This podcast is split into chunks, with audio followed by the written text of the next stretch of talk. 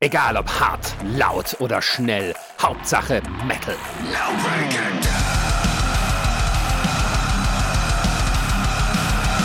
Dangerously Loud, der Podcast für die harten Klänge der Musik. Mit Marisa, Jan und Ronny.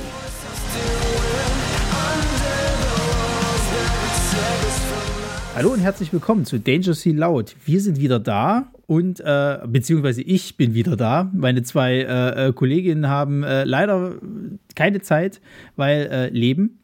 Und ähm, das heißt aber nicht, dass ich wieder alleine hier sitze, wie schon mal, sondern ich habe mir einen Gast gesucht, nämlich von einer Band wieder. Denn wir sprechen heute über Defy Your Dreams und ich habe mir den Nick geholt. Hallo Nick. Hi, grüß dich. Ja, wie geht's dir? Auch ganz gut, soweit. Ich war jetzt ein paar Tage zu Hause, konnte ein bisschen entspannen, hatte frei quasi. Deswegen bin ich eigentlich gerade ganz happy. Wie geht's ja, so dir? ganz äh, etwas gestresst, sagen wir mal so. also ich sag mal so, der Vorweihnachtszeit ist es immer schön, immer noch mal so ein bisschen frei zu haben. Ähm, da kann man sich dann um so Geschichten kümmern wie Geschenke und hast du nicht gesehen. Ja, Bei das steht noch aus. Ja, ja äh, habe ich auch noch auf dem Plan. Ich habe es noch nicht geschafft, weil ich hatte die letzten zwei Tage jetzt irgendwie so ein Seminar gehabt was irgendwie den gesamten Tag ging. Und das heißt, die normale Arbeit ist auch noch stehen geblieben. Und ähm, dementsprechend hat das Freizeitleben auch so ein bisschen drunter gelitten. Aber naja, nichts äh, lieber als die Arbeit. Ähm, wir haben hier so eine kleine Tradition und zwar sprechen wir immer ganz kurz drüber, was wir als letztes gehört haben. Das muss kein Metal sein, das kann alles sein. Also wenn es ein Hörbuch ist, äh, kann es auch das, äh, äh, also kann auch das genannt werden tatsächlich. Ja. Soll ich anfangen? Möchtest du anfangen? Äh, du kannst gerne anfangen. Äh, ich muss mal ganz kurz überlegen. Ich habe nämlich heute schon einige Sachen gehört. Äh, ich glaube, das letzte war tatsächlich Michel von Wusso. Das ist äh, ein noch relativ unbekannter Künstler, glaube ich, den ich vor ein paar Tagen entdeckt habe, der so, so Singer-Songwriter Indie-Pop macht tatsächlich. Ich glaube, ah, ja. das war das letzte, was ich gehört habe. Das ist auch noch gar nicht so lange her. Vielleicht ein Stündchen oder so. Ja, aber umso besser, um, umso aktueller. Ja, genau. Ja, bei mir, bei mir ist es recht, recht äh, äh, langweilig, weil ähm, ich habe äh, gestern die Zeit gefunden, mir mal den, den äh, ich sag mal, neuesten Song von, von Bury Tomorrow anzuhören. Die haben ja jetzt gerade, glaube ich, äh, äh, rausgehauen, dass sie ja nächstes Jahr im März, wenn ich mich nicht täusche, ihr, ihr nächstes Album raushauen. Ich glaube, The Seventh Sun heißt das. Und da hatten die ja vorher dieses Abandon Us äh, rausgehauen mit einem Video, was ich sehr gut fand. Und das schließt jetzt daran an.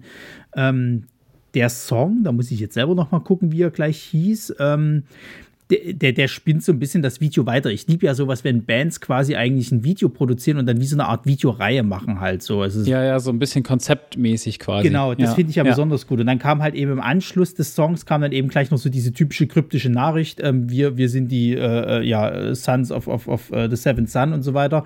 Äh, also es wird wieder kryptisch. Ich habe Bock drauf. Ähm, und ich finde es ein bisschen schade, dass die tatsächlich dieses Jahr schon irgendwie alle möglichen Europa-Festivals äh, äh abgespielt haben und scheinbar nächstes Jahr hier nicht zumindest erscheinen werden. Also vielleicht machen sie einen, einen eigenen, äh, äh, eine eigene Tour. Ich würde aber fast schon so weit gehen zu sagen, dass die erst 24 wieder nach Europa kommen.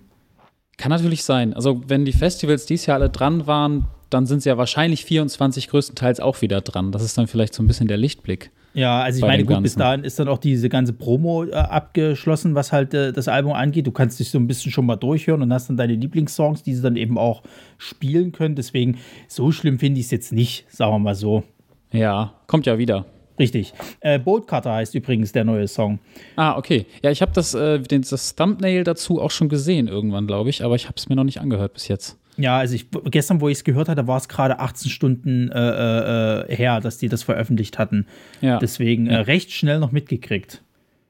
Genau. Und ähm, was habe ich noch gehört? Ich glaube, ich habe noch I Prevail hatte ich gestern noch gesehen gehabt. Die hatten auch einen Song rausgehauen. Also schon ein bisschen her wieder. Die, das habe ich, glaube ich, auch gesehen, tatsächlich. Ja. Mit diesem die, ganz abgespaceden Video. Ja, ja, also, äh, ja, ja.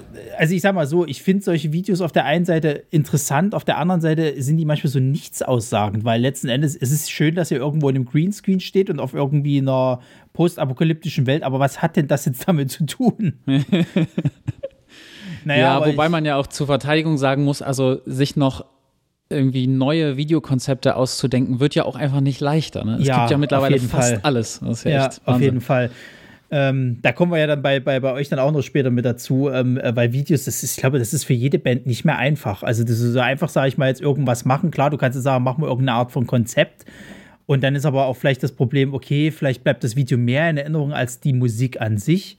Ja. Das ist halt auch schlecht wiederum. Ja, das stimmt. Das stimmt. Und äh, wenn du jetzt, sag, sag ich mal, das so ähnlich machst wie jetzt zum Beispiel Ice Nine Kills, die halt komplett so ein, so ein, so ein äh, ich sag mal, so eine Geschichte erzählen, dann also wächst du ja so eine gewisse Erwartungshaltung. Ich weiß äh, zum Beispiel von uns, wir waren ein bisschen angenervt jetzt vom letzten Song, weil der irgendwie gar nicht mehr so richtig ähm, in, also von dem Video jetzt, ähm, weil der gar nicht mehr so richtig in diese Geschichte reingefunden hat. Das war halt für sich ein Video, was gut produziert war, was nett war, aber es hat mit der eigentlichen Geschichte kaum noch was zu tun gehabt. Und das fand ich ein bisschen schade tatsächlich.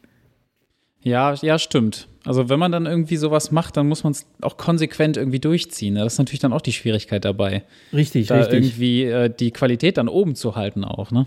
Allerdings, allerdings. Ja. Naja, gut, dann kommen wir mal zu euch, die Fire Dreams. Ähm, ja. Ich habe zumindest gesucht und, und irgendwo habe ich gefunden, dass ihr seit 2012 auf der Bühne steht. Ich weiß aber nicht, ob das gleichzeitig auch eure Gründung ist.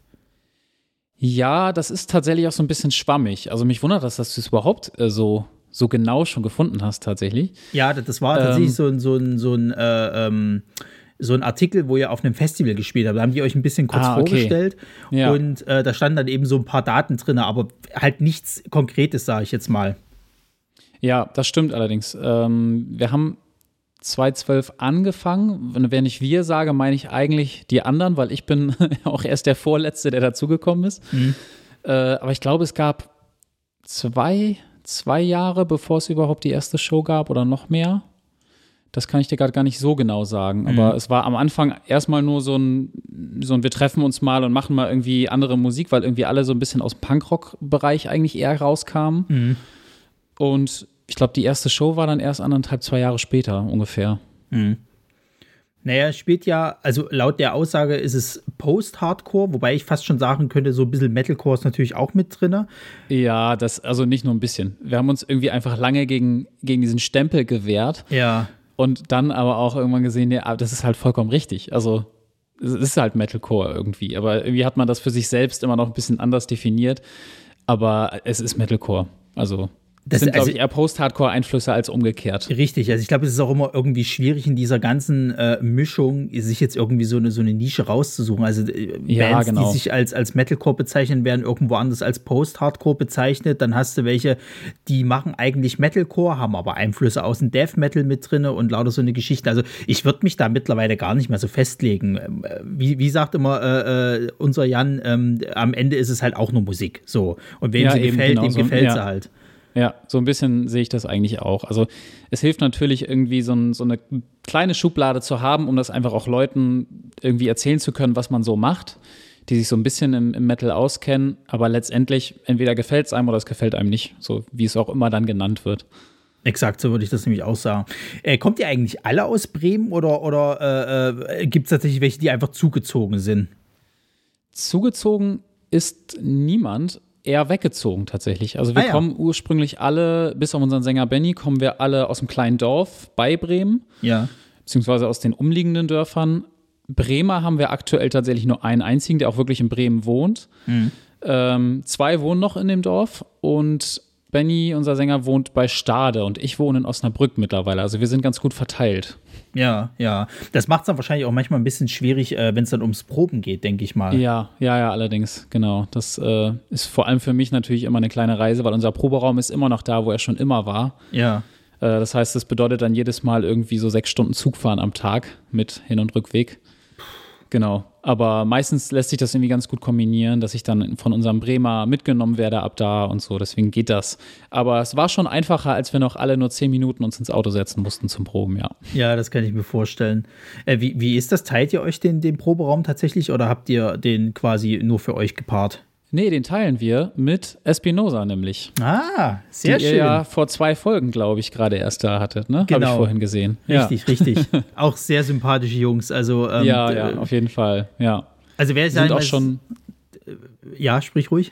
Äh, wir sind auch schon ewig Proberaum-Nachbarn. Also auch alle Bands, die, die in einer anderen Besetzung davor schon hatten, also I Will Discover gab es ja mal, mhm. ähm, die waren halt auch schon mit bei uns im Proberaum. Also irgendwie ist das schon immer so, dass wir uns den teilen. Naja, es ist ja vor allen Dingen auch äh, schön, wenn man dann, sage ich mal, äh, einmal sowohl die Expertise teilen kann, als auch muss man ja ganz klar sagen, die wirtschaftliche Seite die Kosten teilen kann, weil halt nichts, nichts ist billig geworden. Ganz im das Gegenteil. Stimmt. Das stimmt. Wobei wir da in einer ziemlichen Luxussituation sind, äh, muss ich sagen, weil wir unseren Proberaum am Elternhaus unseres Bassisten haben und die haben halt einfach einen alten Stall noch da aus, äh, aus Bauernhofzeiten noch vor e-, ewigen Jahren und diesen Stall können wir halt nutzen. Den haben wir irgendwann mal ausgebaut und schick gemacht und so, dass es ein vernünftiger Proberaum ist und da zahlen wir halt im Moment einfach keine Miete. Und das ist natürlich ziemliches Glück, Ja, was wir so haben, Fall. weil die, ja eben, wie du schon sagst, die Proberaumsituation ist natürlich eine Katastrophe eigentlich im Moment. Ja, also ich glaube auch tatsächlich, dass viele Bands wahrscheinlich mittlerweile einfach ein Proberaum fehlt. Dann wird es dann wirklich irgendwie so beim, beim Kumpel irgendwie in der Garage oder, oder ähnliches gemacht, wo dann vielleicht der Ton gar nicht so perfekt halt ist. Ja, genau. Ähm, weil muss man ja leider sagen, ne? also du hast einmal die Kosten und du hast natürlich auch die Nachfrage. Ich vermute mal, die wird schon extrem hoch sein. Ja, ich glaube auch gerade im, im städtischen Bereich irgendwie, ne? Ja, Wo es ja. dann eben solche Lösungen nicht gibt, dass vielleicht noch irgendwer über Ecken irgendeine alte Scheune hat, die man sich fertig machen kann oder sowas, ne? Exakt, Ja. das glaube ich aber auch. Ähm, eure erste EP, die äh, Curtains, ich habe versucht, die irgendwo zu finden, aber die, also zumindest auf Spotify war sie nicht mehr abrufbar tatsächlich. Nee, war sie auch nie tatsächlich. Die war Ah. äh, nie online, ja. Okay, also wenn man jetzt, sage ich mal, noch Interesse hätte, müsste man euch dann quasi direkt anschreiben, um dann irgendwie Zugang dazu zu kriegen. Oder äh, habt ihr jetzt einfach gesagt gehabt, na gut, dann gibt es die jetzt halt nicht mehr, was soll's? Die gibt's physisch noch, glaube Ah ich. ja. Ich will jetzt nichts Falsches sagen, aber ich glaube, es, wir haben noch ein paar Exemplare, weil wir haben auch nicht wahnsinnig viele davon gepresst zu der Zeit. Ja. Äh, und die gab es auch nie im Streaming, wie ich gerade schon meinte. Also ich glaube, es gab mal ein paar YouTube-Videos dazu, aber die haben wir irgendwann auch mal, weil wir uns so ein bisschen umorientieren wollten, ähm, wieder runtergenommen. Äh, als es dann losging, dass man mit der neuen Platte irgendwie auch ein Label hatte und äh, auf, angefangen hat, sich irgendwie so, so ein Image aufbauen zu wollen, dass wir da quasi bei Null anfangen wollten. Aber bei Spotify war die nie. Das war, oh Gott, das klingt jetzt auch schon, schon fast ein bisschen so, früher war alles besser mäßig, aber da, da, da gab es noch kein Spotify, glaube ich. Als, Da gab es äh, das gute MySpace. Nee, ganz so alt ist sie auch noch nicht. äh, kann auch sein, dass es Spotify schon gab. Ich kann es dir ehrlich gesagt nicht sagen. Aber das war jedenfalls irgendwie noch nicht so ein Ding, glaube ich. Oder wir waren da einfach nicht hinterher. Das kann auch sein. ja, also Aber das hätte mal mich so, gewundert, weil man hat ja schon irgendwie so die, die klassischen Vertriebswege hat man eigentlich immer versucht mitzunehmen. Von daher würde mich das wundern, wenn, wenn Spotify da schon so im Kommen gewesen wäre. Ja. Ja, also ich sag mal so, ich meine, letzten Endes muss man ja ganz klar sagen, Spotify ist jetzt, ich sag mal, die einfachste Methode, aber man kann, glaube ich, auch schnell untergehen, wenn man halt nicht genug irgendwie, ich sag mal, Promo-Fans etc. hat. Weil, Ja, ähm, genau. ich meine, ich merke es ja jetzt an unserem Podcast sozusagen, es ist ja nun wirklich kein Teufelswert, du brauchst ja nicht mal mehr einen bezahlten Hoster, sondern du gehst halt auf Anchor und dann kannst du dich halt bei Spotify listen lassen, damit hat sich das Thema. Du hast keine Kosten, aber du musst dich halt um alles selber kümmern und ich glaube tatsächlich auch, dass ähm, die, ja, die, die, äh, ähm, d- ja, wie, wie, wie sagt man gleich nicht die, die Visualisierung, sondern die Sicht, die Sichtbarkeit, da sind wir. Die Sichtbarkeit halt von Anchor nicht die beste ist. Ähm, Ja. und Ja. äh, ich vermute mal, es ist ein guter Einstiegsweg, natürlich. Aber ähm, ich glaube, zu MySpace-Zeiten war das wahrscheinlich für viele Bands einfach noch attraktiver, äh, weil du wahrscheinlich auch einfach gleich diese Kostprobe halt geben kannst. Bei Spotify bist du ja klar dabei, du hörst jetzt den gesamten Song an. Es ist ja nicht so, wenn du jetzt halt einfach auf die Band draufgehst und dann wird dir schon mal irgendwas angeboten, sondern du musst dir ja bewusst dich entscheiden, irgendwas jetzt anzuhören. So, und bei, bei MySpace hast du ja, ich sag mal, den Vorteil gehabt, dass du, sobald du auf die Seite gehst, wurde dir sofort schon der beste Track, ich sag mal, oder zumindest von der Band entschieden beste Track abgespielt. Und dann konntest du entscheiden, ist das was für mich oder eben nicht. Ja. Ja. Ähm, genau. Ja, also dann frage ich doch einfach mal bei, bei, bei Curtains jetzt im Hinblick auf euer erstes Album. Hat sich denn da euer Stil noch mal markant geändert? Weil du jetzt meintest, ihr wolltet euch da ein bisschen neu aufstellen oder, oder ist es schon doch dieselbe Richtung noch geblieben? Die Richtung auf jeden Fall, würde ich sagen. Stilistisch hat sich da jetzt nicht wahnsinnig viel getan. Klar, man entwickelt sich irgendwie mal weiter, man wird vielleicht ein bisschen besser im Songwriting, hört selber vielleicht auch andere Musik, das hört man ja wahrscheinlich dann auch immer, immer schnell. Aber das äh, Wesentliche war, dass wir einfach einen neuen Sänger hatten zu der Zeit. Also ähm, das hat natürlich viel ausgemacht. Das wirst du ja wahrscheinlich, ah nee, du hast die EP ja dann nicht gehört, nehme ich Leider mal an. nicht, ne, sie, ja. ich wollte gerade sagen, das wirst du wahrscheinlich auch gehört haben. Ähm, das war eigentlich das Ausschlaggebendste, warum wir gesagt haben, wir, wir fangen jetzt nochmal von vorne an, weil wir sowieso komplett neue Bilder machen mussten. Wir hatten das erste Mal und bisher auch einzige Mal ein Label irgendwie im Rücken, was uns da unterstützt hat. Und das war irgendwie so ein Punkt, wo wir gesagt haben, okay, jetzt, das passt irgendwie nicht mehr mit dem zusammen, was wir vorher gemacht haben. Ähm, und deswegen machen wir da jetzt quasi so, ein, so einen kleinen Cut. Also jetzt nicht im Sinne von, wir benennen uns um und wir verschweigen, was wir früher gemacht haben, sondern mhm. einfach nur, äh, wir räumen einfach mal die, die Social Media Profile alle auf. Genau. Ja. Ja, verstehe. Ähm, weil du jetzt gerade sagtest, ihr hattet dann eben Unterstützung von dem Label, beziehungsweise hattet dann direkt ein Label als, als Hilfe. Äh, kam die denn auf euch zu oder habt ihr euch irgendwie beworben? Nee, wir haben uns beworben, ganz klassisch per Mail, glaube ich sogar. Das hat äh, auch unser Sänger dann irgendwann mal beiläufig beim Proben erzählt. Ja, ich habe jetzt mal so ein bisschen äh, geschaut und ich habe einfach mal so eine E-Mail geschrieben und so. Und dann haben wir gefragt, ja, was hast du den geschrieben? Und dann hat er das vorgelesen und wir sind halt alle so ein bisschen im Boden versunken. Ja. Weil das war so ein Text, so wirklich wenn man, wenn man googelt, Negativbeispiel Bewerbung, das hätte man gefunden wahrscheinlich. das, war, das war wirklich so, ja, hi, ich bin der Benny von Defy Your Dreams. ähm, und ich wollte mal fragen, ob ihr vielleicht, und ihr kriegt ja bestimmt ganz viele Nachrichten von der Natur und äh, wäre auch okay, wenn nicht. Und also so ganz ganz, ganz beiläufig, ohne ihn jetzt irgendwie da, also rügen zu wollen dafür, ne? Weil ja. es hat ja geklappt. So, ja, ja. Spoiler-Alarm. Ähm, was uns alle auch total überrascht hat. Das war total cool, dass dann die Antwort kam, ja, äh, eure Bewerbung war jetzt nicht das Gelbe vom Ei, ehrlich gesagt. Aber das zeigt, dass wir uns alles anhören und das finden wir total cool und wir hätten Lust, mit euch zusammenzuarbeiten. Lass uns doch mal irgendwie telefonieren und dann sprechen wir mal drüber. Genau. Also, das war eigentlich ganz witzig, die Geschichte, dass es dann auch tatsächlich geklappt hat.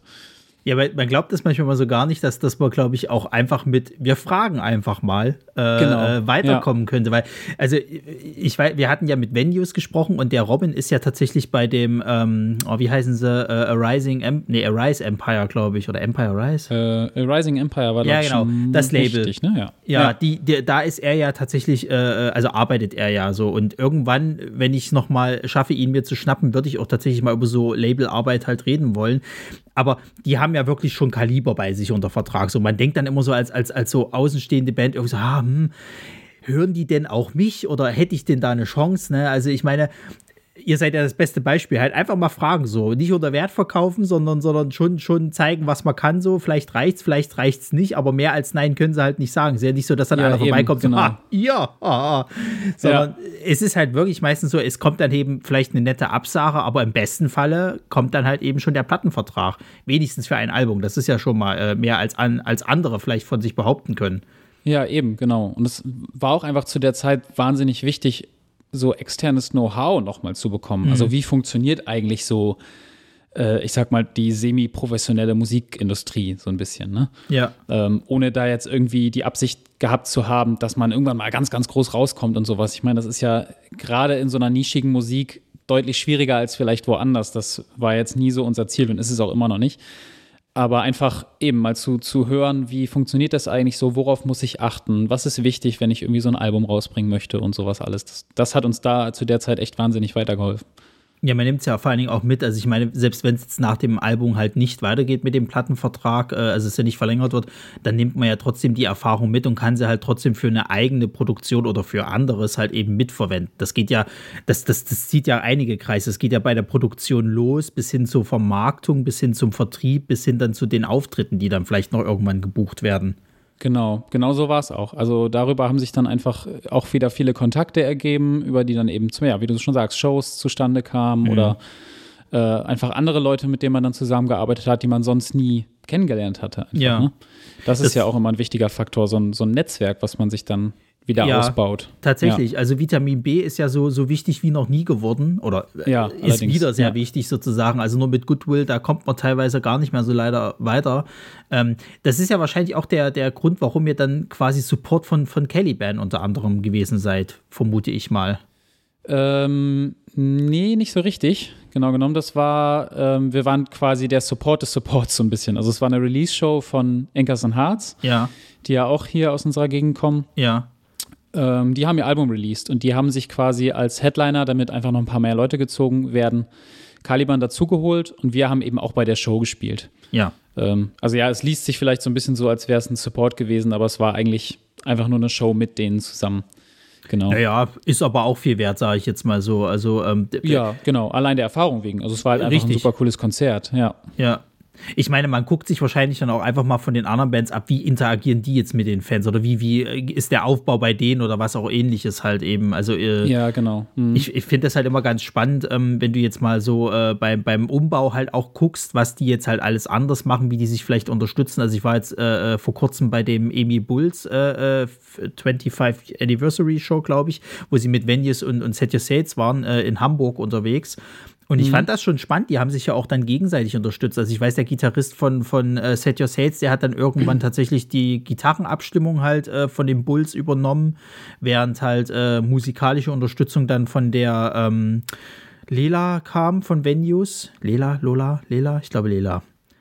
Ähm, die hatte dann bei einem Song halt eben mitgespielt und dann ist das halt eben so ein, so ein schönes Miteinander halt die ganze Zeit. Also ich glaube, nichts ist schlimmer, als wenn du als Band mit jemandem auftrittst oder mit einer anderen Band halt als Support dabei bist und das sind irgendwie alles Arschlöcher und man versteht sich irgendwie nicht. Ja, das stimmt. Also, wenn das Publikum das anders sieht, dann geht's noch. Also, wenn ja. man wenigstens dann irgendwie ein schönes Konzert hat. Aber klar, wenn das Klima irgendwie schon so im Backstage ganz unangenehm ist, dann ist das auf mindestens ein sehr bitterer Beigeschmack. Ja, ja, ja auf jeden Fall. Ähm, ihr habt aber auch schon eine Clubtour äh, komplett gegeben. Also das heißt, ihr seid sozusagen auch schon alleine, äh, äh wir nennen es jetzt mal Headliner-Tour, äh, äh, durch äh, Bremen, glaube ich, irgendwie gezogen. Und habt da ja im Endeffekt eigentlich auch schon volle Erfahrung gesammelt, beziehungsweise eben ausgespielt. Ja, das war, ähm, also Clubtour ist auch so ein großes Wort, wenn man, wenn man dran zurückdenkt. Ähm, das war halt zusammen mit einer ehemals befreundeten Band, die es leider nicht mehr gibt, Wave Your Flake hießen die. Ja. Und quasi eine, eine Co-Headline-Tour. Also ähm, die haben ein paar Shows gebucht, wir haben ein paar Shows gebucht, aber das war halt alles so Jugendzentrum plus, sage ich mal, irgendwie, was wir da gespielt haben. Was leider auch schon zu der Zeit nicht wahnsinnig gut besucht war. Ja. Aber wie du schon sagst, es war eine schöne Erfahrung, auch mal zu merken, wie harmonieren wir eigentlich, wenn wir jetzt nicht nur eine Show im Monat spielen, sondern mal acht oder sowas. Also, mhm. oder wie macht das alleine auch die Stimme und die Kondition mit, wenn ich jetzt drei Tage in Folge mal spielen muss und sowas. Von daher war das, war das auf jeden Fall ganz schön, ja. Ja, also äh, generell, das ist immer so eine Frage, die mich interessiert. Wie, wie, wie ist denn das eigentlich, wenn du jetzt wirklich sagst, du hast jetzt mal drei Shows in der Woche? So. Und äh, es ist ja auch wirklich konditionsmäßig anstrengend. Also nicht nur, dass halt, sag ich mal, die Stimmbänder halt eben belastet werden bei dem Sänger und so weiter, sondern äh, der Schlagzeuger muss halt eine gewisse Fitness haben. Du an, an, an Gitarre, Bass musst eine gewisse Fitness haben. Es ist ja nicht nur so, dass du einfach auf der Bühne stehst, das spielst das Instrument, sondern du bewegst dich ja halt auch. Und ähm, dann kommt noch hinzu, dass meistens die Lichtstrahler so eingestellt sind, dass die ganze Hitze auf der Bühne mitten ins Gesicht kommt. ähm, ja. Also, wie bereitet man sich auf sowas vor? Geht man da wirklich jetzt ins Fitnessstudio? Sagt man halt, okay, nee, einfach, äh, ich sag mal so, äh, normal fit halten. Wir machen halt eben unsere Proben und dann gucken wir halt, dass wir wirklich mal so im Ernst, äh, also unter, unter Realbedingungen halt so eine Probe durchziehen. Also, wie, wie kann man sich das vorstellen? Also ich kann natürlich nicht für alle sprechen, aber bei uns gibt es da, also außer natürlich, wie du sagst, unter Realbedingungen zu proben, keine Vorbereitung oder mhm. sowas. Also ich als, als Sänger versuche jetzt natürlich nicht irgendwie schon Tage vorher ständig rumzuschreien, ja. wenn es sich vermeiden lässt, dass die Stimme irgendwie durchhält. Das ist meistens auch tatsächlich das größte Problem, dass die irgendwie am zweiten oder dritten Tag einfach irgendwann weg ist. Mhm. Äh, ansonsten geht es tatsächlich. Also natürlich bringt es auch einfach was, wenn man dann regelmäßig spielt. Also vielleicht nach der, nach der dritten Show dann die vierte wird dann schon wieder ein bisschen angenehmer als die zwei davor. Mhm. Aber ja, wenn man jetzt dann ein bisschen aus der Übung kommt, also jetzt zum Beispiel nach dem Burg-Festival, ich hatte drei Tage lang Nackenschmerzen danach. das war wirklich so, so, hart, wie es klingt. Aber das, äh, ja, das war auch eine Erfahrung, die ich noch nicht machen musste bisher, wenn man irgendwie doch regelmäßiger mal gespielt hat. Ja, also ich glaube, das ist, äh, das ist sowohl, äh, glaube ich, für Bands, also Musiker äh, und Musikerinnen ist das, glaube ich, ein Problem, als auch für, für die Fans. Weil, also ich habe das gemerkt, wo wir jetzt halt äh, auf dem äh, Full Force dieses Jahr waren, jetzt nach zwei Jahren Pause, weil ja nichts mehr war so. Und du, also alles schön, ne? Aber am zweiten Tag merkst du schon so, boah, äh, irgendwie könnte ich jetzt auch wieder nach Hause fahren. Das ist zwar, es reicht jetzt auch schon wieder. ja, ich kann es nachvollziehen. Ja, ja. ja ich weiß gar nicht, ich glaube, Hedgi, die hatten das erzählt. Irgendwie so der erste Auftritt, irgendwie so ist immer der schlimmste nach einer gewissen Abstinenz und, und dann aber geht's langsam wieder. Man kommt halt rein, aber der erste ist, glaube ich, immer der schlimmste. Ja, kann ich, kann ich bestätigen. Also sowohl konditions- als auch aufregungstechnisch. Ja. war es Ja. bei mir ein bisschen so. Also so, so richtig Lampenfieber ist eigentlich nicht mehr dabei, aber halt schon so die diffuse Angst. Wir haben jetzt wirklich ja, fast drei Jahre lang da nichts gemacht zu Pandemiezeiten und dann irgendwie, klappt das überhaupt noch? Sind wir noch irgendwie aktuell? Mögen die Leute das noch, was man hier tut und so? Das war jetzt auch beim Burg Festival schon, schon sehr extrem irgendwie. Es war dann nach drei, vier Takten vorbei, weil man gemerkt hat, okay, es klappt alles noch und es fühlt sich so an wie immer, aber ja, das ist auf jeden Fall ein Faktor. Mm, Das kann ich mir vorstellen. Also ich meine, euch hat ja Corona wahrscheinlich auch krass getroffen. Also einfach mal drei Jahre lang keine Chance gehabt, irgendwo aufzutreten. Jetzt kannst du sagen, okay, klar kannst du irgendwelche Songs rausbringen auf Spotify etc. Aber es, also die Leute heiß zu halten, das ist, glaube ich, sehr, sehr schwer. Auch gerade für, für, für jemanden, der jetzt, sage ich mal, gerade im, im Aufkommen war. Ja, auf jeden Fall. Also ich muss auch ganz ehrlich sagen, wir haben es auch nicht versucht. Wir haben uns so ein bisschen auch eine Pause, wenn man es so nennen möchte, gegönnt in der Zeit. Ja. Ähm, aber ich bewundere alle Bands, gerade die etwas unbekannteren, kleineren Bands, die das geschafft haben, über mehr als zwei Jahre irgendwie ihre Leute an der Stange zu halten. Also es ist Wahnsinn, finde ich, wie Ja. das funktionieren kann, wenn man sich da wirklich reinhängt. Ich sag mal, das ist doch so ein bisschen Segen und Fluch gleichzeitig, wenn man klein ist, wenn man halt weiß, okay, es ist noch die, die Richtung Hobby, sage ich jetzt mal. Man muss halt klar noch einen, einen Hauptjob irgendwie haben, weil man jetzt nicht damit seinen, seinen äh, Lebensunterhalt bestreiten kann. Und bei großen Bands hast du wirklich das Problem, ja, das ist halt mein fucking Beruf so. Ich kann jetzt hier gerade nicht arbeiten im Endeffekt. Ich heißt, ich verdiene nichts. Vielleicht muss ich dann jetzt hier einfach damit aufhören und irgendwas anderes halt machen, um halt irgendwie, äh, ja, Geld zu verdienen. Da hast du Ja. bei kleineren Bands wie gesagt, diesen, diesen, ich sag mal, Segen und Fluch gleichzeitig zu sagen, halt, wir können jetzt uns erstmal erlauben, eine Pause zu machen, unser normales Arbeitsleben zu bestreiten, um halt irgendwie das weiter aufrechtzuerhalten. Und dann, wenn das vorbei ist, dann kommen wir halt wieder. Es wird nicht einfach, aber wir haben dadurch eine Chance. Genau, ja. Wobei man ja auch sagen muss, es hat sich ja ein bisschen eine Chance auch dadurch ergeben, dass eben viele pausiert haben. Ne? Ja. Also wenn man halt zu den, zu denen gehörte, die es geschafft haben, irgendwie die Fahne hochzuhalten in der Zeit, in der eigentlich nichts lief, dann hat, war das natürlich auch irgendwie ein Alleinstellungsmerkmal. Ne? Richtig, auf jeden Fall. Ich meine, diese, Ja. diese kreative Schaffenspause, nennen wir es mal so, die birgt ja auch, auch viele Möglichkeiten, sich mal auszuprobieren, halt Material vorzubereiten, einfach irgendwie äh, zu sagen, wir haben jetzt hier was in der Hinterhand und wenn wir dann wieder können, dann können wir richtig durchstarten. So.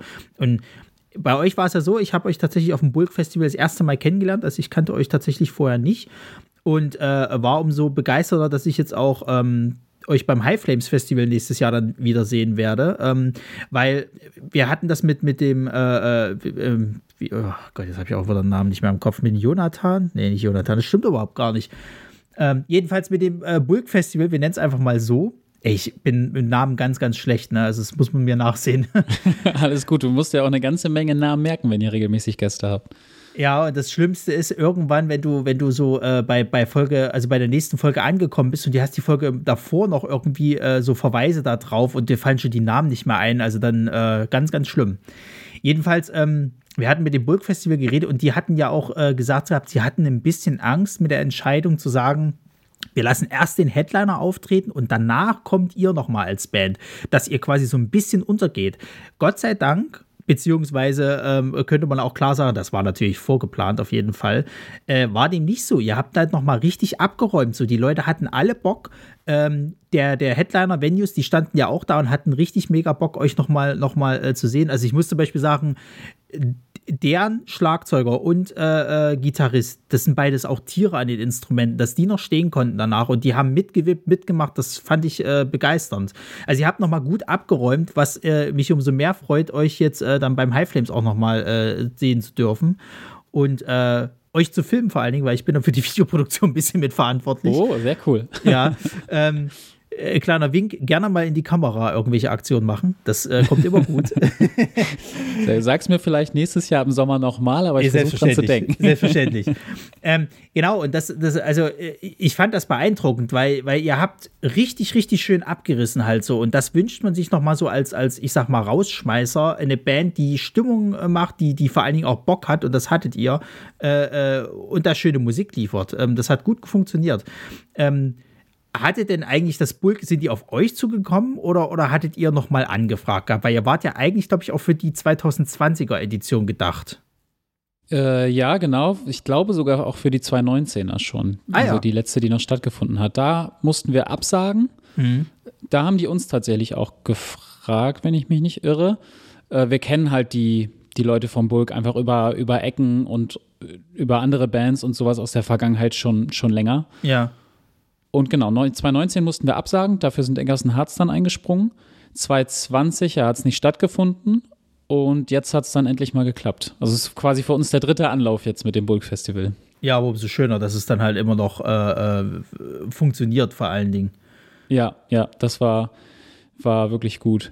Wo du es eben gerade auch sagtest, eben mit dem nach dem Headliner spielen, das war uns auch erst gar nicht so bewusst, das ist so untergegangen. Okay. ähm, dass es irgendwie nur hieß, ja, wir spielen als letztes und sowas, kam dann irgendwie von, von unserem Bassisten, der so ein bisschen das Booking bei uns macht. ja.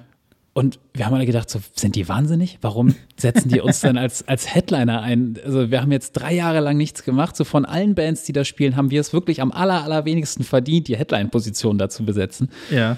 Und waren dementsprechend auch irgendwie voll nervös. Und ich habe mir auch voll den Druck gemacht, oh Gott, oh Gott, oh Gott, wir müssen jetzt irgendwie echt eine coole Show machen, dass das irgendwie auch dieser, dieser Headliner-Position so würdig ist, von der wir dachten, dass es eine ist. Und als wir dann ankamen am äh, Morgen des Festivals, wurde dann, haben wir nochmal drüber gesprochen und dann hieß es halt, nee, nee, also Venues sind schon Headliner, ihr habt quasi so den, den Post-Headline-Slot, so ein bisschen den Rausschmeißer. Und in dem Moment ist der ganze Druck, den ich mir gemacht habe, ist einfach so abgefallen. Und das war so, oh, okay, Gott sei Dank, dann können wir ja ganz befreit aufspielen. Das war, das, das war eine, wirklich eine ganz, ganz wichtige Information. Auch wenn es ja faktisch nichts daran geändert hat, dass wir als letzte Band spielen und irgendwie quasi so der letzte Eindruck dieses Festivals sind, so ein bisschen. Aber alleine zu wissen, nee, wir sind ja eigentlich nur der Rausschmeißer, in Anführungszeichen, war irgendwie so beruhigend. Das war, war sehr, sehr schön, das dann noch zu hören. Ja, also ich sag mal, ich sag mal so, also ich kann mir vorstellen, dass das wahrscheinlich äh, auch gerade nach so einer langen äh, Zeit, wo man halt eben nicht auftreten konnte und man jetzt halt eben hört, okay, Headliner. Ja, okay, gut, hm, weiß ich noch nicht so richtig so. Ja, genau. Und, und selbst wenn man aber auch sagt, naja, gut, ihr seid jetzt nicht Headliner, aber ihr seid dann halt eben wirklich die Letzten. Auch das hat wahrscheinlich irgendwie noch mal so, so ein bisschen Druck halt aufbauen, weil die Chance ist groß, dass dann halt kein Schwein mehr kommt und man sagt, okay, naja, vielleicht mögen sie uns ja doch nicht mehr so nach dem Motto.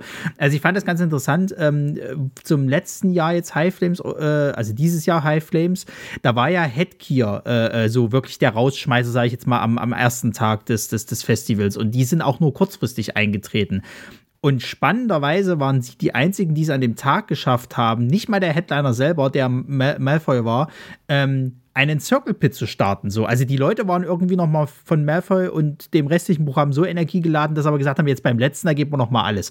Und Ja. ähnliches war ja wirklich bei euch so. Und ich glaube, ähm, das hinzukriegen und ich sag mal auch nach so einer langen Zeit, dass das, das, ich will jetzt nicht sagen, dass das hebt einen schon so in einer Art Headliner-Position, aber es ist, glaube ich, kein, kein Spot, wo man sagen sollte, der ist zu vernachlässigen. Sondern ich finde tatsächlich so, der allerletzte ist auch nochmal ein ganz, ganz wichtiger Spot, weil du kannst viel kaputt machen mit dem Dessert.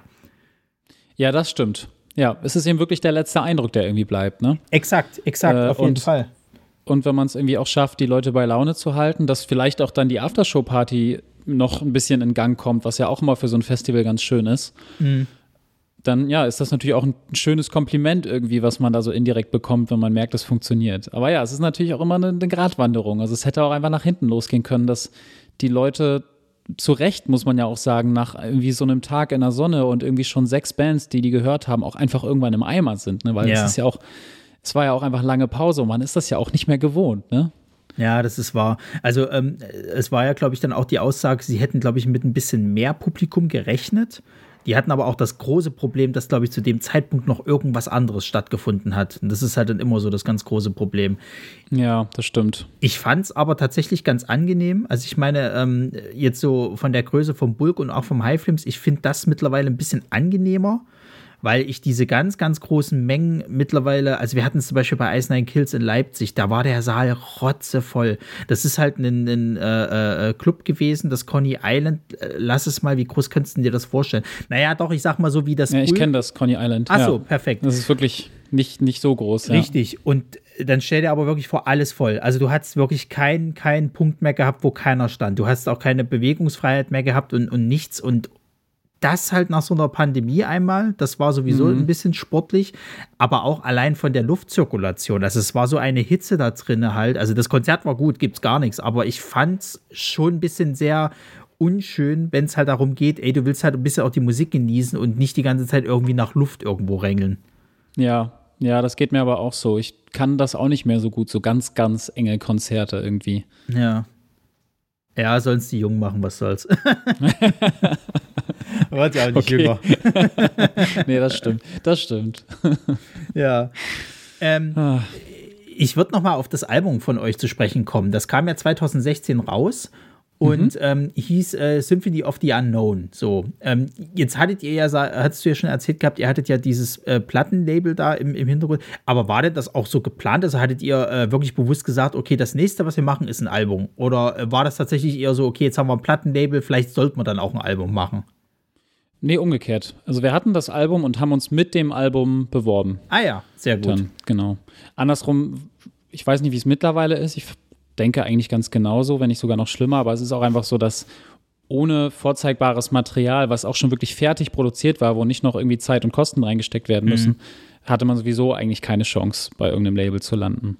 Ja, das kann ich mir vorstellen. Also ich meine, wie gesagt, du hast ja vor uns erzählt gehabt, äh, wie ihr euch beworben hattet, aber da hat wahrscheinlich auch dann das Material sehr für sich ge gesprochen, dass die eben gesagt haben, ja, interessante Band, nehmen wir auf jeden Fall.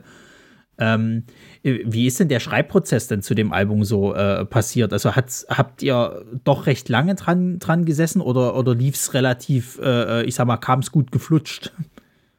Nee, das war schon, schon ein relativ langer Prozess mhm. und auch nicht so, man setzt sich jetzt einmal hin für zwei, drei Wochen und schreibt alle Songs und dann macht man das gleiche nochmal, nimmt die auf, sondern es war schon so, dass ich die oh, über ein oder zwei Jahre, schätze ich, ja. Alle geschrieben habe und nach und nach dann auch aufgenommen habe und so. Genau. Also es hat schon eine ganze Weile gedauert. Ja. Aber ist es dann trotzdem noch eine Art Gemeinschaftsprojekt oder, oder kümmerst du dich dann wirklich komplett alleine um die Texte und äh, vielleicht auch die musikalische Ausrichtung? Also ich würde sagen, also ja, tue ich im Grunde genommen schon. Ich glaube, ein Text ist von Benny von dem Album. Ja. Der Rest ist von mir, aber ich würde nicht sagen, dass es dann kein Gemeinschaftsprojekt ist. Also es war irgendwie immer so, dass die anderen mir das Vertrauen auch entgegengebracht haben und gesagt ja. haben, okay, du, du bist von uns einfach irgendwie der, der Songwriter, bei dem es irgendwie am besten flutscht und klappt. Und man hat sich das dann auch immer alles zusammen angehört und, und war auch irgendwie total gehypt, wenn da Songs plötzlich funktioniert haben und wir haben uns auch alle Mixe, die wir bekommen haben vom Album immer zusammen angehört und es war trotzdem schon so ein Gemeinschaftsprojekt auf jeden Fall, auch wenn das Songwriting an und für sich jetzt nicht äh, mit allen stattgefunden hat, so ganz klassisch im Proberaum. Ja. Aber also zum, zum Beispiel die Recording-Sessions, die waren eigentlich immer mindestens zu zweit oder zu dritt irgendwie, dass man einfach so mit dabei saß und äh, vielleicht nochmal Input gegeben hat. Und von den Gitarren hat unser anderer Gitarrist auch einige noch eingespielt, weil ich manche Sachen auch einfach nicht vernünftig hinbekommen habe, weil er auch einfach der bessere Gitarrist ist, meiner Meinung nach. Ja, okay. ähm, also es war schon so, auf jeden Fall aus meiner Sicht, dass wir das alle zusammen auch nur auf die Beine gestellt haben. Aber das finde ich gut, weil du es jetzt gerade ansprachst, halt auch diese Selbstreflexion, ne? Also, dass man halt auch wirklich sagt, so, okay, ähm, wo liegen halt meine Stärken so und wo muss ich es vielleicht noch irgendwie verbessern oder sowas halt. Also ich fand das jetzt interessant bei den Bands, die wir bisher ran hatten. Ist das bei vielen so, diese Selbstreflexion, selbst bei so einer großen Band wie Venues, die ja auch nach wie vor immer noch sagen, so, ey, wir sind noch lange nicht äh, in einem Headliner-Punkt angekommen, wie jetzt zum Beispiel, ja, schieß mich tot, wer ist jetzt gerade aktuell? Äh, nennen wir mal Caliban, wo wir sie vor uns hatten. Ähm, und wir müssen immer noch ganz krass an uns arbeiten, aber wir sind auf einem guten Weg. Das finde ich mittlerweile extrem wichtig. Also, also das, das, das macht einen ja auch irgendwo ein Stück weit sympathisch auf jeden Fall.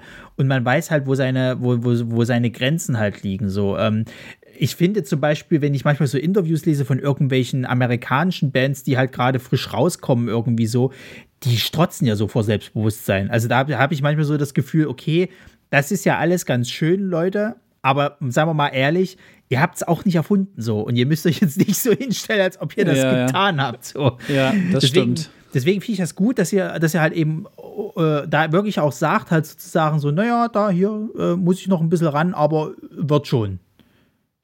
Ja, ich, ich kann mir auch einen anderen Ansatz, ehrlich gesagt, für mich oder für uns gar nicht so richtig vorstellen. Ja. Irgendwie, als es so zu machen. Ja, klar, also ich meine, man muss ja auch, auch, auch klar äh, sagen, wenn wir jetzt schon an einem Punkt wären, wo wir super geil sind, wo ist denn dann noch die Verbesserung? Ne? Also dann wird ja mit dem ersten Album hast du ja dann schon eigentlich alles erzählt. Ja, stimmt, und das Folgen, auch. Was, was auch immer danach, danach kommt, das ist dann dasselbe nochmal aufgegossen, so nach dem Motto. Ja, ich, also ich glaube, wenn es so wäre, dann wäre das auch für mich persönlich so ein Punkt zu sagen, okay, jetzt, jetzt kann ich auch aufhören, wenn ich Ja. wirklich alles habe, weil ich finde gerade so dieser Prozess, diese Selbstreflexion, ähm, sowohl persönlich für jeden Einzelnen als auch für die Band, ist halt das, was irgendwie auch Spaß macht an der ganzen Sache. Ja. Dass man merkt, wie du es vorhin auch sagtest, man schaut sich eine Band an, wie machen die den Umbau, wie funktioniert das eigentlich bei denen und, und wie gestalten die ihr Set, damit das irgendwie rund ist und nicht langweilig wird in der Mitte und so. Und das alles irgendwie mitzunehmen, das ist eigentlich das, das Coole daran. Also jetzt drei, vier, fünf Jahre lang immer die gleichen Songs spielen, nie irgendwie was verändern, sei es musikalisch oder meinetwegen auch technisch oder so, das würde mich auch gar nicht reizen. Ja. Ich glaube, das, das ist auch so ein bisschen das, wo dann der, der, also wie du schon sagst, wo der Reiz eben drin ist, halt eben mal ein bisschen experimentieren, halt mal ein bisschen was ausprobieren, ne? Dann baust du mal irgendwie, keine Ahnung, einen Schlagzeugsolo ein oder du sagst mal, du willst mal mit der Gitarre mal ein paar andere Riffs halt eben ausprobieren. Oder wie wär's denn, wenn wir den Bass vielleicht einfach mal ein bisschen verstärkt reinnehmen? Also dieses Experimentieren ist dann, glaube ich, auch einfach das, was einem so Freude bereitet, anstatt einfach zu sagen, wir spielen jetzt halt typisch Metalcore. Ja, genau.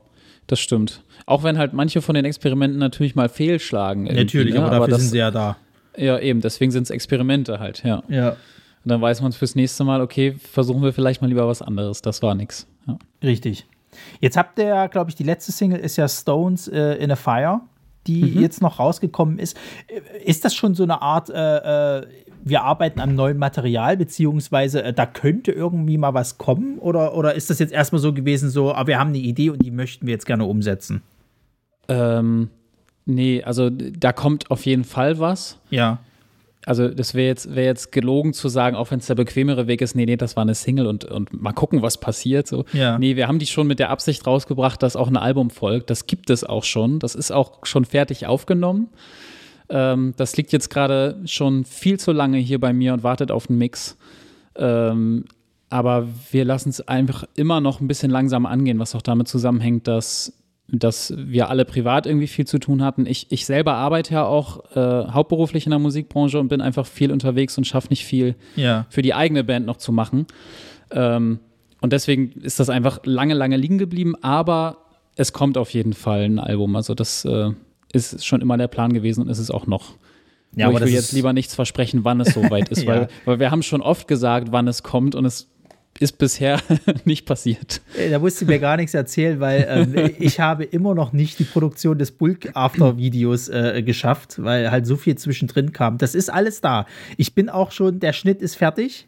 Ich habe aber noch nichts abgemischt. Ich habe noch keine Farbkorrektur gemacht und ich muss noch Effekte einbauen. So, und das, das, ich Ja. schaff's einfach gerade aktuell nicht. Und das ist halt echt nervig. So, man will es ja auch irgendwann mal dann raushaben. So, ähm, aber natürlich ist es auch so, es muss halt stimmen. So, und wenn, wenn man selber mit dem Ergebnis noch nicht, nicht äh, zufrieden ist, äh, lieber dauert es länger, anstatt dass dann irgendwie so was Halbgares rauskommt. Das ist Ja, genau. Ja.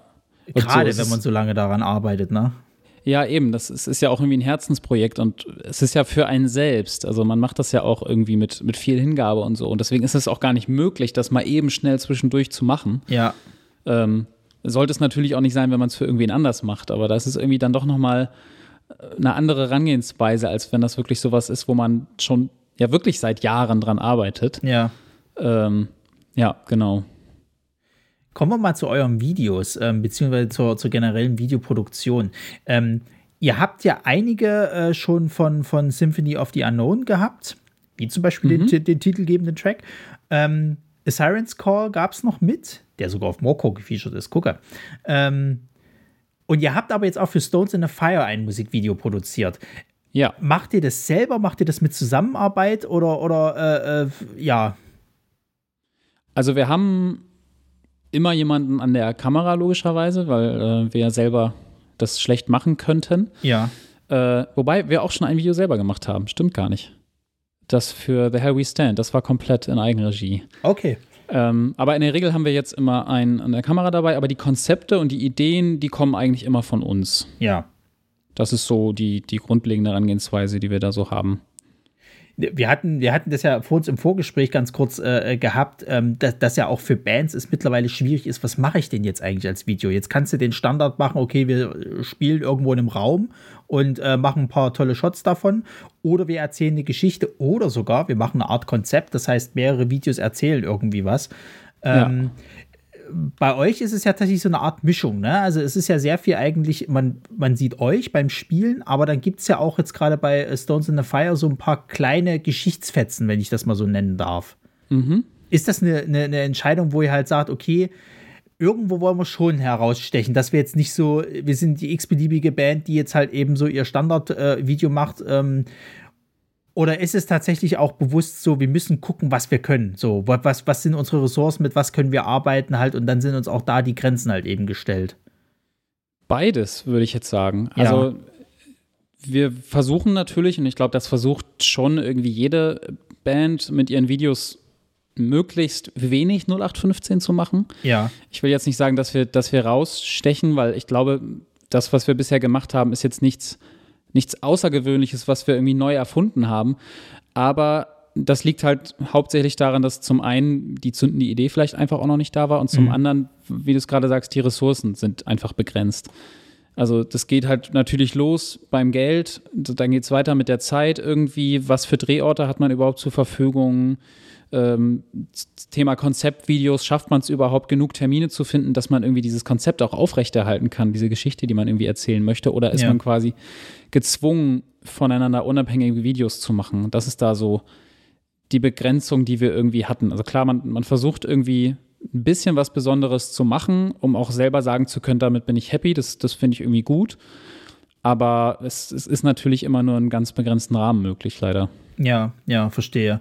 Naja, also ich sag mal so, äh, ich habe schon andere Videos gesehen in Selbstproduktion äh, und ich äh, muss sagen, alles, auch egal, ob man jetzt am Ende sagen kann, ja, ist jetzt, äh, es krisselt ein bisschen, ist jetzt nicht die beste Kameraoptik, okay, er hat es mit dem Handy aufgenommen, was soll's, äh, finde ich es trotzdem immer schön, zu sagen, wir, wir versuchen irgendwie was damit hinzukriegen, sozusagen. Weil ich finde, nichts ist schlimmer als so ein komplett uninspiriertes Video. So, es ist schön, also selbst die Videos, wo du jetzt eine Band hast, die spielen einfach nur, ne? Und du siehst die halt so. Ist es trotzdem schön, sowas zu haben, okay, wir haben das genau abgestimmt auf die Musik. Das heißt, wenn da jetzt einfach der Breakdown kommt, dann wird es im Video auch so visuell rübergebracht. Oder die Stimmung des Textes wird in irgendeiner Form äh, mit mitgebracht seid. Sei es jetzt eben wie zum Beispiel bei, bei Stones in the Fire bei euch ähm, mit diesem, ich sag mal, türkis-blauton, der da äh, äh, oft mit zu sehen ist. Das sind so kleine Nettigkeiten, wo ich halt sage, da, hab, da habt ihr euch zumindest was überlegt. Es ist nicht so, äh, wir stellen uns auf die Straße und dann hält einer eine Kamera drauf und wird schon so. Und in dem Song geht es aber eigentlich um Fliegen. So. Ja. das ist halt, das ist halt irgendwie so, weiß ich nicht. Also da, da sind wir wieder bei dem Thema halt äh, amerikanische äh, kleine Bands irgendwie so. Also ich weiß gar nicht, das war vor zwei, drei Monaten oder so. Da hatte ich tatsächlich mal wieder so geguckt, was gibt's denn so an der Front? Und da hatte ich auch irgendeine Band, die strotzten sehr vor Selbstbewusstsein äh, gefunden gehabt. Ich habe schon nicht mal einen Namen gemerkt. Die hatten auch so ein Video, da standen die halt auf einem Feld und haben äh, äh, ihr Kram halt eben gemacht, was, was man halt so kennt. Aber da hat der Schnitt weder zur Musik gepasst. Also das heißt, wenn dann irgendwie ein Breakdown kam oder, oder, oder wenn dann auch jetzt irgendwie, es reicht schon alleine mit, mit dem Schlagzeug, dass es nicht hingehauen hat, kam halt ein, ein Schnitt, äh, der war wüst. Und in dem Song ging es tatsächlich, glaube ich, äh, um, ja, um irgendeine Beziehungskiste, sage ich jetzt mal. Ähm, und das hat aber nichts mit dem Video halt zu tun. Also nicht mal ansatzweise. Du könntest ja nicht mal, hättest nicht mal sagen können, irgendwie so, okay, jetzt sind sie halt in einem Feld, so ein bisschen traurige Atmosphäre. Nö, es war Sonnenschein, es war hell, alles schön. Hättest auch irgendwie im Hintergrund baden gehen können, so nach dem Motto. ähm, das finde ich ein bisschen schade, weil da, da, da ist irgendwie auch so ein bisschen Lebensmühe halt irgendwie vergeudet.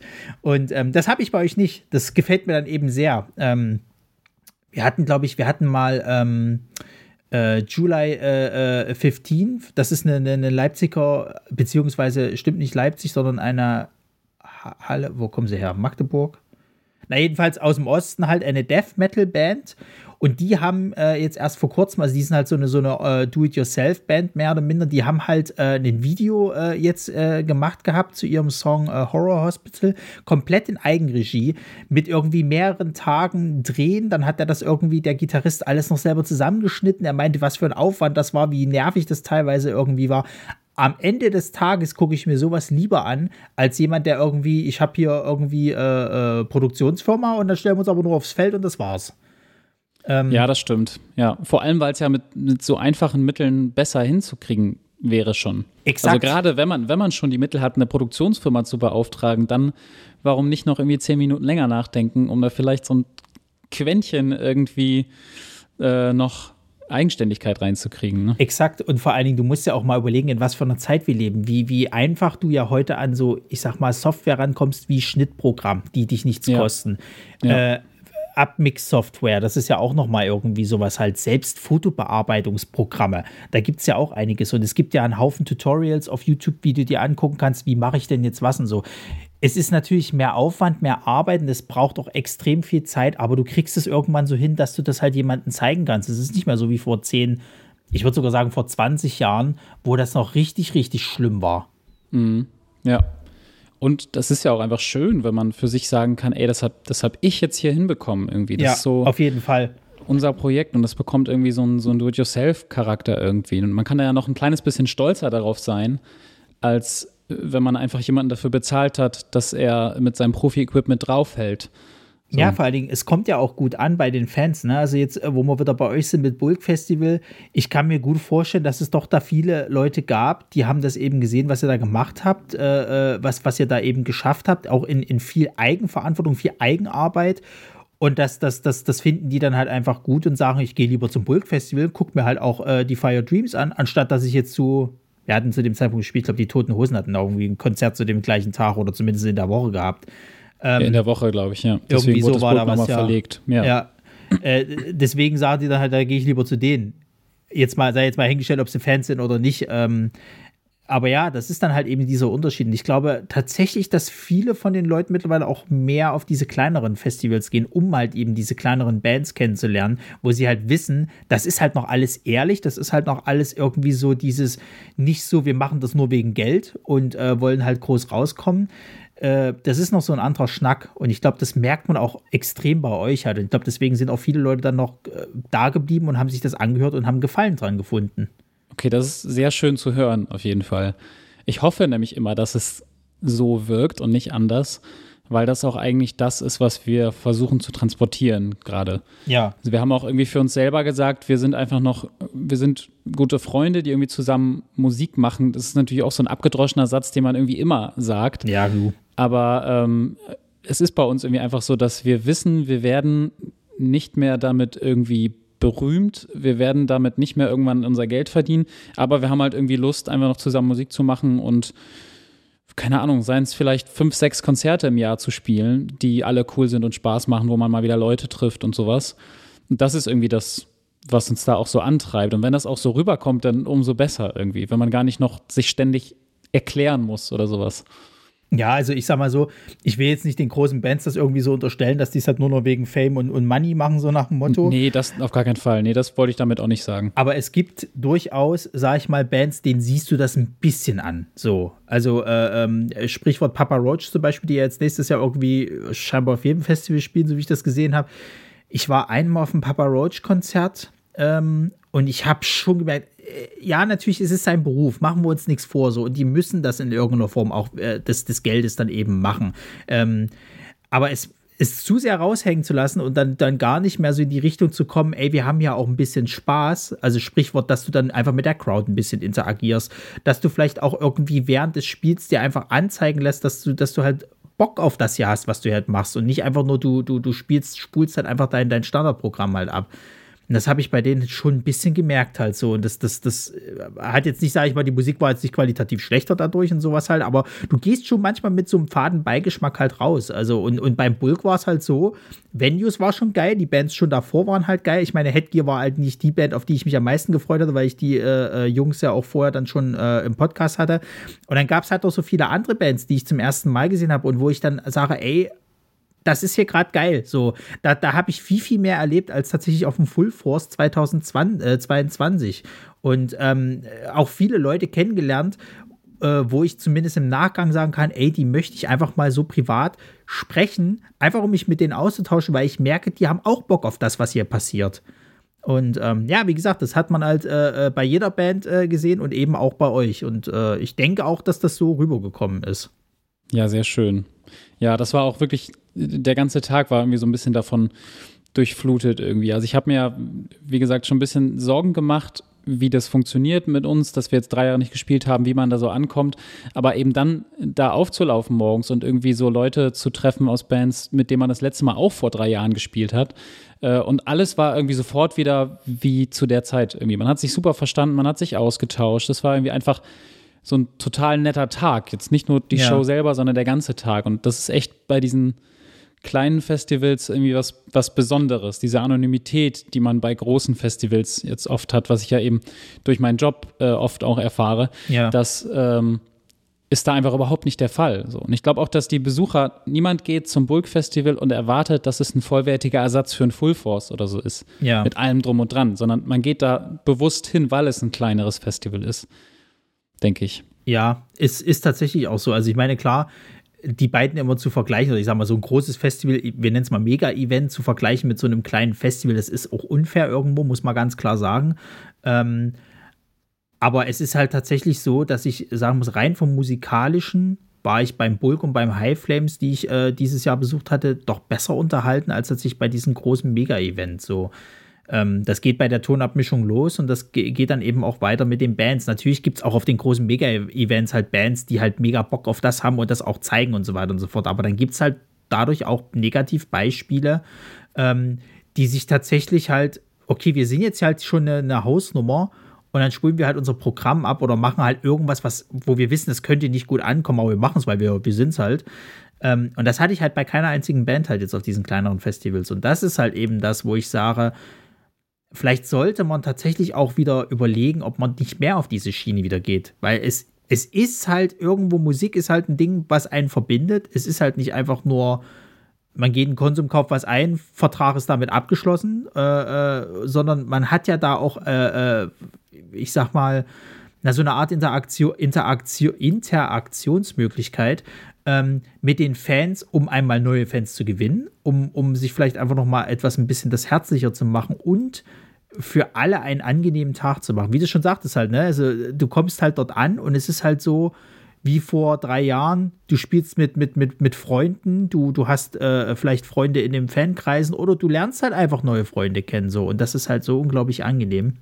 Ja, das stimmt. Ich meine, bei mir ist es ja auch zum Beispiel so, dass ich nahezu meinen gesamten Freundeskreis irgendwie darüber kennengelernt habe. Ja. Über Musik und das Musikmachen irgendwie. Ja, also ähm, äh, wie gesagt, sehr, sehr wichtig. Äh, und deswegen, ich meine, ich weiß jetzt nicht, wie es bei euch dann war jetzt beim Bulk, aber dadurch lernt man ja dann auch vielleicht nochmal neue, neue äh, Aspekte oder Seiten kennen oder vielleicht sogar Leute für eine mögliche Kooperation oder was weiß ich nicht was. Also äh, äh ich fand das zum Beispiel jetzt interessant, bei, bei Headgear ist ja, ist ja der Gitarrist aus, ausgefallen, der konnte irgendwie nicht. Und dann hat man sich jetzt halt, hm. glaube ich, äh, irgendjemand aus dem, aus dem äh, ähm, Publikum genommen, der halt so eine aufblasbare Gitarre halt eben gespielt hat. Im E-Fall oder im besten Fall könnte man halt fragen bei den anderen Bands, kannst du vielleicht einspringen so? Und im besten Fall sagt er, klar, kenne eure Songs, so kann ich auch spielen, super.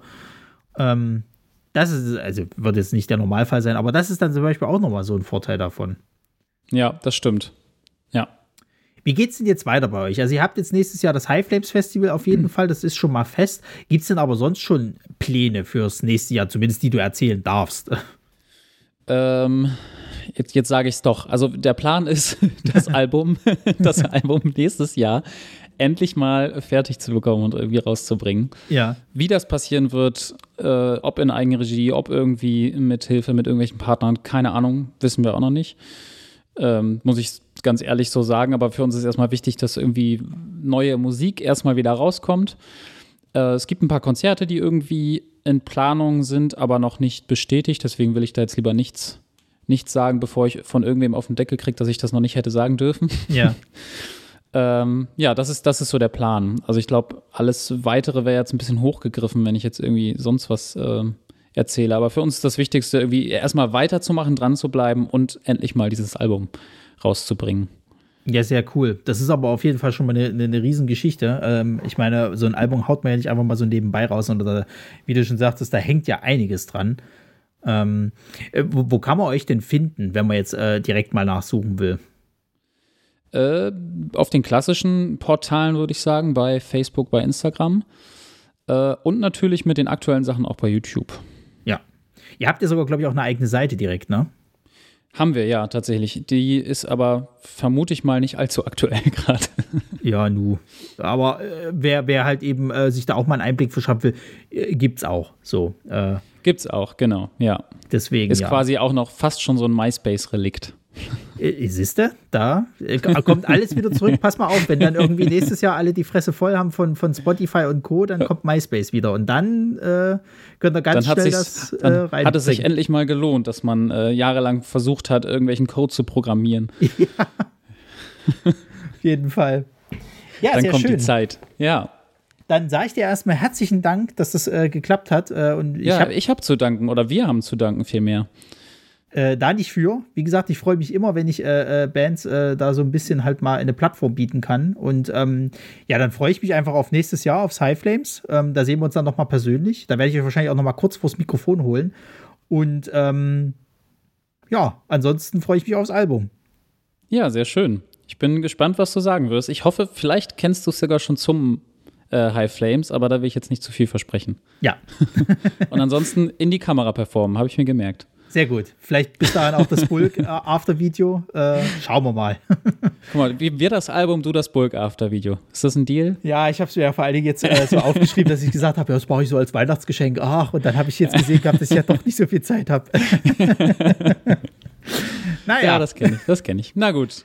Sehr schön. Dann herzlichen Dank nochmal, Nick. Und äh, an den Rest, wir hören uns dann äh, demnächst, je nachdem, wann was fertig wird. Ich hoffe mal, dass ich dann auch meine Mitstreiter mal wieder äh, vors Mikro kriege. Eigentlich ist tatsächlich so, ja, Musik für einen Roadtrip eigentlich geplant, aber wir haben auch noch ein bisschen was von Auftritten zu erzählen, die wir jetzt, also Konzerten, die wir besucht haben. Äh, schauen wir mal. Vielleicht klappt es ja nächste Woche. Bis dahin, zum nächsten Mal. Äh, stay true. Tschüss. Tschüss.